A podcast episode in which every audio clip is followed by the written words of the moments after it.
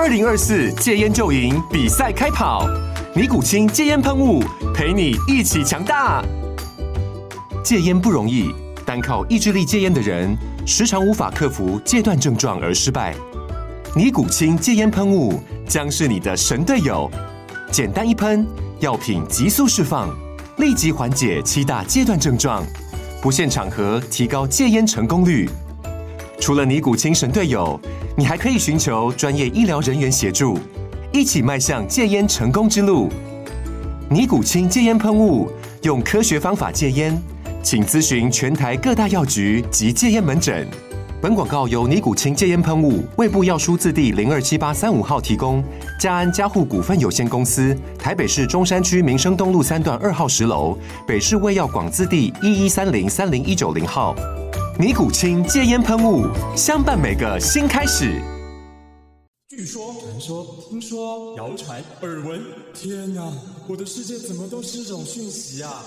您收到过假讯息吗？资讯爆炸的年代，各种真真假假的讯息，我们怎么样才能够聪明不受骗？欢迎收听《新闻真假掰》，假讯息拜拜。我是黄兆辉，这里是由台湾事实查核教育基金会所制作的 Podcast 节目。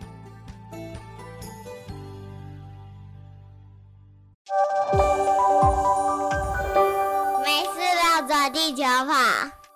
今天的没事绕着地球跑，我们继续为您连线位在德国南部小镇的台湾事实查核中心的国际事务经理何惠安，继续来跟我们谈谈今年在奥斯陆举办的国际事实查核联盟论坛里面我们的重要的发现。惠安好，Hello，赵辉好，听众朋友大家好，我是惠安。哦，惠安上个星期哦跟我们介绍了我们在挪威。跟全球的这个事实查核组织，来自六十九个国家，五百多位的事实做事实查核，还有研究假新闻的学者们，我们分享了我们在台湾怎么推广媒体素养，尤其是如何针对银发族来推广的经验哦。呃，我们上个礼拜谈到了台湾的社区大学采用融入式课程的教学法，在全球都引起相当大的瞩目，因为这是全球目前还是全球独家，对不对？我们也是第一个这样做的。呃，是呃的单位，所以呃也让其他的许多国家都觉得受到很多的启发。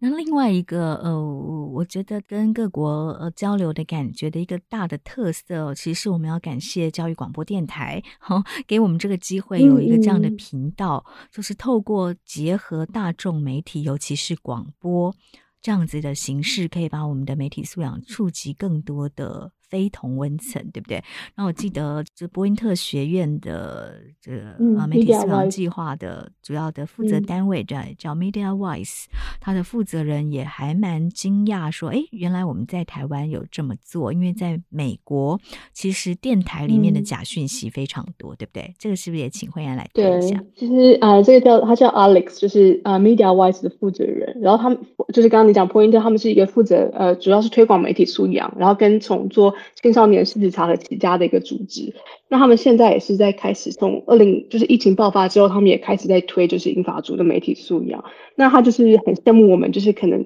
呃有跟教育广播电台合作这个机会，然后去透过广播节目然后来谈这些议题。因为在美国就是要跟全国性的广播电台合作是有一定难度的，然后他们也是在想办法说到底要怎么样去触及那些可能他其实。平常都是从广播接受讯息，然后不是从网络上，所以对他们来讲，这个也是一个问题，说怎么样透过可能比较传统式的方式来接触到这一群人。是，我记得他也是说，因为在美国的电台里面的假讯息就非常多，嗯、对，然后在美国很多的阿公阿嬷是不上网的，但他们会看电视，会、嗯、尤其会听广播，对不对？嗯嗯嗯，对，所以这也是他们很头痛的地方，就他们其实现在还没有一个想到一个很好的方式，怎么样去触及到这块就是广播的听众。如果当他们收接收到一些假讯息的时候，要怎么去协助他们？其实他们现在还没有一个很好的方法。对，他们用他们现在有一个很很积极也很感人的方法，对不对？嗯，对他们有一个做法是说，例如说举办那种啊、呃、线上，可是我现在说的线上是指电话，就是用。电话的方式，然后大家可以 call in 进来，然后他就是可能花了一个小时，然后来讲有关于媒体素养跟怎么样去查证讯息。那他说，其实他们现在有也有一点就是成绩，就是说他可能最多也是可能有我忘记是一万人吗？还是三千人？就同时打进来，然后听他在上课。可是就是用电话这种很传统的方式，然后来来接触到这块民众。对，因为他说他们其实常常变成是要一通一通电话打。打来打去跟这个阿公阿妈们沟通，说，哎、嗯，像比如说疫苗、疫情真实的讯息是什么？要靠一通一通电话，嗯、而且是市话、嗯、打去来跟阿公阿妈沟通。嗯、但他们后来也有尝试一些方法，可能就是让、嗯、呃一通电话打给更多人，或者是让大家扣在同一段时间 call in 好进来。但是因为电话的就是画质还有能够传播的数量，其实都没有这么多，对不对？所以他们还是用很、嗯、很吃人力的方式在进行对银发族的媒体素养的推广。嗯嗯，所以他们呃在去年底推了一个就是 WhatsApp，他们叫 Micro Learning，就是嗯微课程这样。然后他们的做法是说，就是嗯跟当地他他其实我觉得有趣的是，他们其实没有在美国推出，他现在是初步是在巴西、西班牙、法国跟土耳其，嗯、然后跟当地的茶的组织合作，然后就是可能。呃，他们设计就是十个课程，那这十个课程就是请，就是呃，WhatsApp，就是你在 WhatsApp 上如果订阅他们的话，你就会开始连续十天收到十个简讯，然后每个简讯都有一些关于可能一个很简单的，就是呃事实查核，或是有关于呃怎么样对辨识假讯息，或说啊你看到如果呃让你情绪激动的讯息，你应该要呃 hold 住，然后不要马上转成这一类的 tips 这样，然后。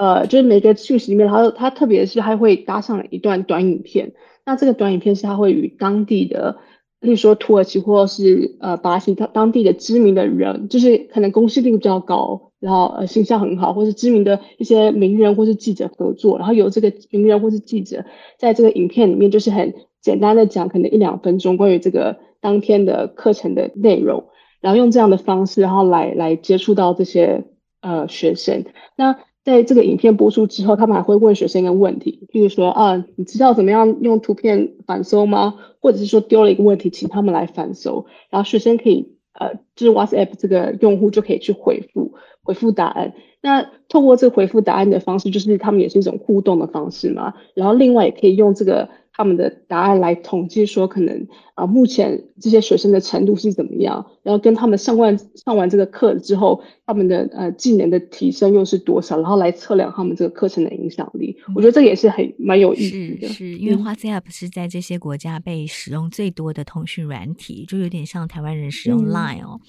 然后用比较比较主动出击的方式，嗯、就是假讯息会透过这些通讯软体传给你。那媒体素养需要的知识，也希望能够透过通讯软体可以传送到每个人的手机里面。嗯、对，在台湾可能就要用 Line 之类的。是是，嗯、对。然后我们这次报告的，当然还有一个是呃，我们的合作伙伴假新闻清洁剂采用的呃草根式的媒体素养教育的推广，对不对？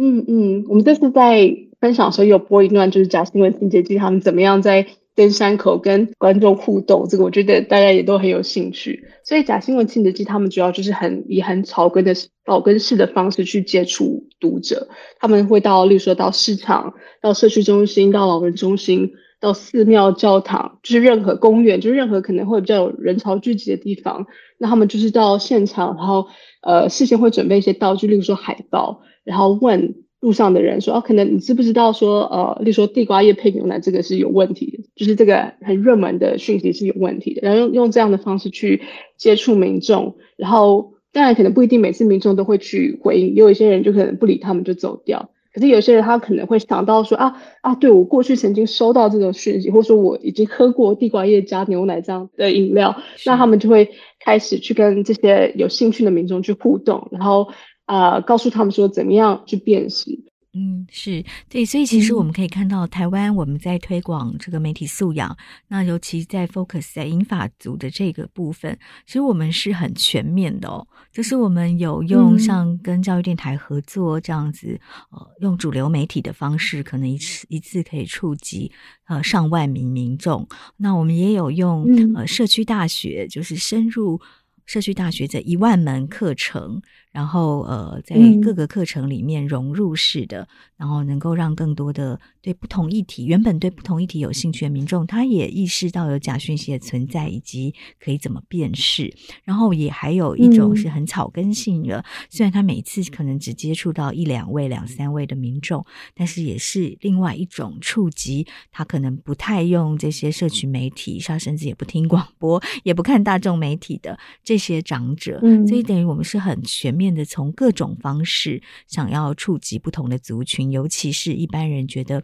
在数位上面比较不容易触及到的银发族，对不对？嗯嗯，没错。所以对，所以这也是就是假新闻清点，其实他特别坚持，就虽然说可能街头行动并不是效果那么的好，可是他们觉得可以利用这种方式去呃打破同文层，接触到可能不是有某一个族群的的人。反而是可以更广泛的接触到不同的读者跟观众。嗯，是，谢谢惠安跟听众朋友分享了我们这次台湾事实查核中心在挪威奥斯陆的国际事实查核联盟的论坛上面，跟世界各国分享的我们做媒体素养的经验。所以，我们下个星期要继续连线惠安来跟我们分享你在奥斯陆的重要发现，好吗？谢谢惠安，没问题，期待下次的分享。好，大家，我们下个礼拜再跟灰安空中相会喽，拜拜，大家拜拜。